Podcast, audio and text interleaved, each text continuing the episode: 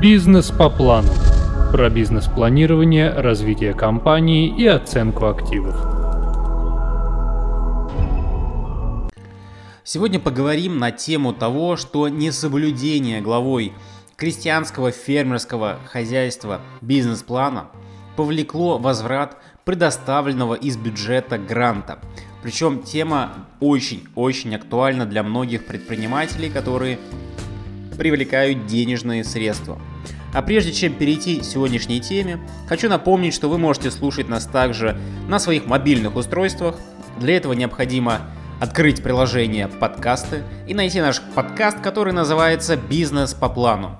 Также у нас есть свой YouTube-канал с одноименным названием там мы выкладываем очень много полезной и э, качественной информации совершенно на иные темы. А главное, что там приведена красивая картинка и приятный звук. Итак, давайте переходить непосредственно к теме. Начинающие предприниматели имеют возможность воспользоваться государственной поддержкой и получить на развитие своего бизнеса безвозмездную субсидию.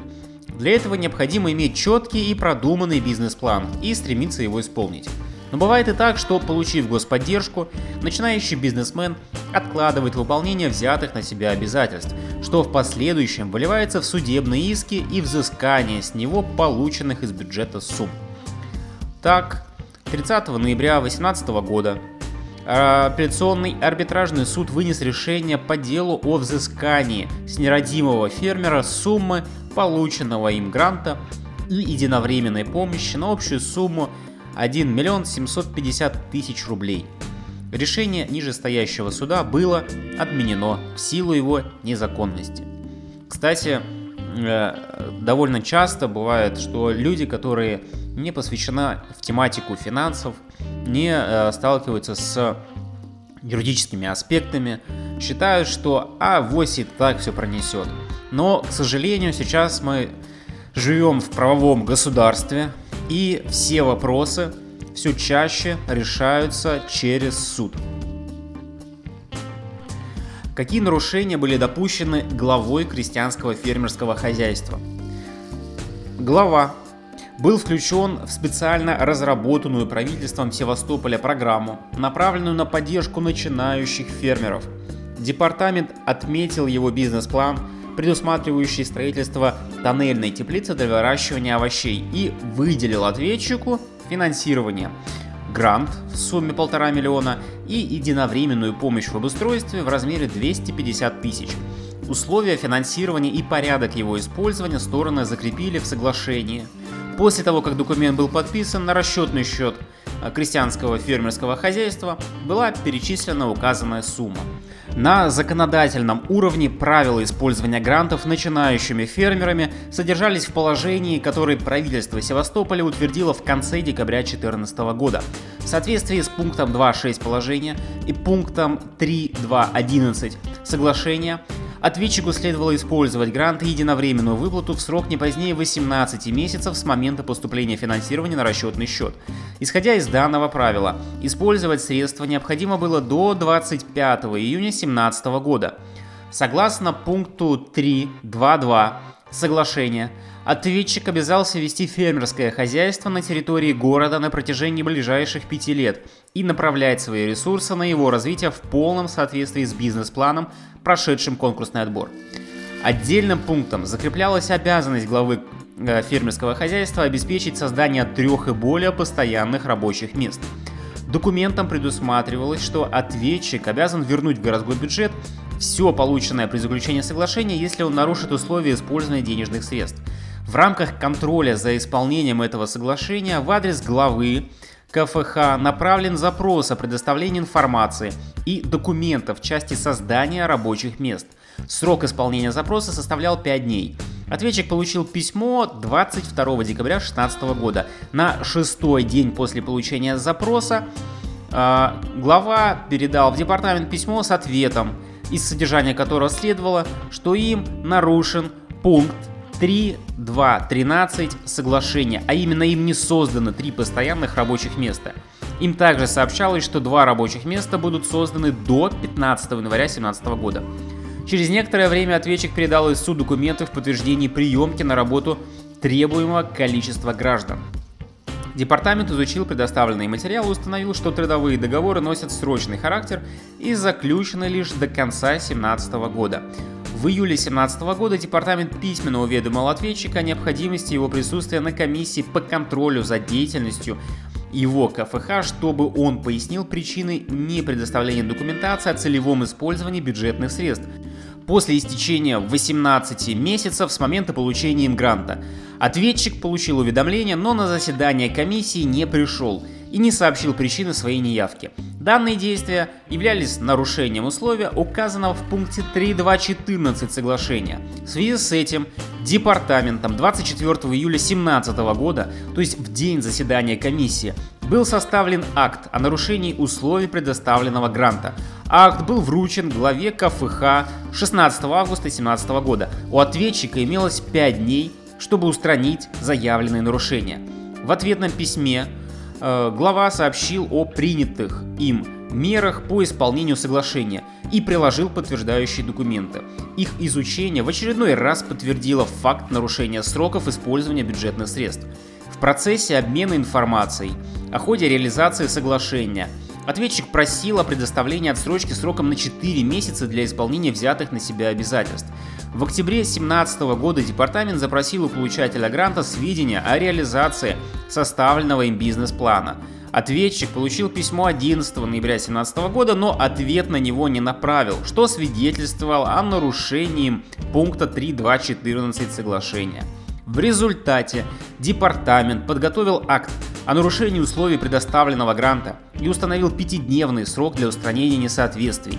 Акт был получен э, главой опять в ноябре 2017 года. На данные акты ранее направленные запросы о предоставлении сведений и документации. Ответчик подготовил ответ от 9 ноября 2017 года. Он сообщил департаменту причины неявки на комиссию, обстоятельства, связанные с невозможностью передать истцу требуемую документацию. Однако из данного сообщения невозможно определить, каким образом идет реализация бизнес-плана и почему он не исполнен. В начале декабря 2017 года было проведено очередное заседание комиссии по контролю за деятельностью КФХ. На нем был рассмотрен отчет о расходовании средств гранта и единовременной помощи э, данному э, КФХ. Комиссия выявила, что у ответчика не имеется документов подтверждение оплаты товаров на общую сумму 662 тысячи рублей. По итогам заседания был составлен очередной акт о нарушении условий предоставления гранта. Документ был вручен получателю также в декабре 2017 года. А, ответ на требования подготовлен э, главой КХВХ, в котором сообщил, что ранее уже отчитался об использовании гранта. В апреле 2018 года департамент выслал главе КФХ требования о возврате полученных им бюджетных средств на общую сумму 1 а, миллион 750 тысяч рублей в срок до 10 рабочих дней с момента получения письма. Ответчик получил его 10 мая 2018 года. На данное требование глава ответил отказом в письме от 15 мая 2018 года. Позднее, в августе 2018 года, было проведено административное обследование земельного участка, на котором должен был реализовываться непосредственно бизнес-план. Результаты осмотра показали следующее. Земельный участок не используется. Имеется лишь каркас туннельной теплицы. Есть несколько хозяйственных построек. На протяжении всего срока действия соглашения, то есть с 15 по 18 годы, ответчик не возвел ни одной теплицы и не оборудовал систему кабельного полива. Данные мероприятия, согласно утвержденного бизнес-плана, должны были быть выполнены в январе-марте 2016 года. Кроме того, проверкой было установлено, что срок действия договора аренды земли под теплицы истек еще в ноябре 2016 года. Меры по его продлению ответчикам приняты не были. Все вышеуказанное явилось основанием для обращения с иском в суд о принудительном взыскании указанных денежных средств. Суд первой инстанции отказал департаменту. Истец не был согласен э, с принятым решением, полагал, что суд э, недостаточно полно изучил обстоятельства дела и просил апелляцию отменить решение принять по делу новый судебный акт. Получение гранта подразумевает его использование по тем целям, на которые он предоставлен в соответствии с условиями заключенного между сторонами соглашения. Согласно общему правилу, указанному в статье 309 Гражданского кодекса, обязательства должны исполняться в строгом соответствии с условиями, которые обговорили стороны сделки, а также согласно требованиям нормативно-правовых актов, а если таковых нет, согласно общепринятым условиям делового оборота. Бюджетный кодекс Российской Федерации в статье 28 и 38 закрепляет принципы целевого использования бюджетного финансирования и его адресного характера.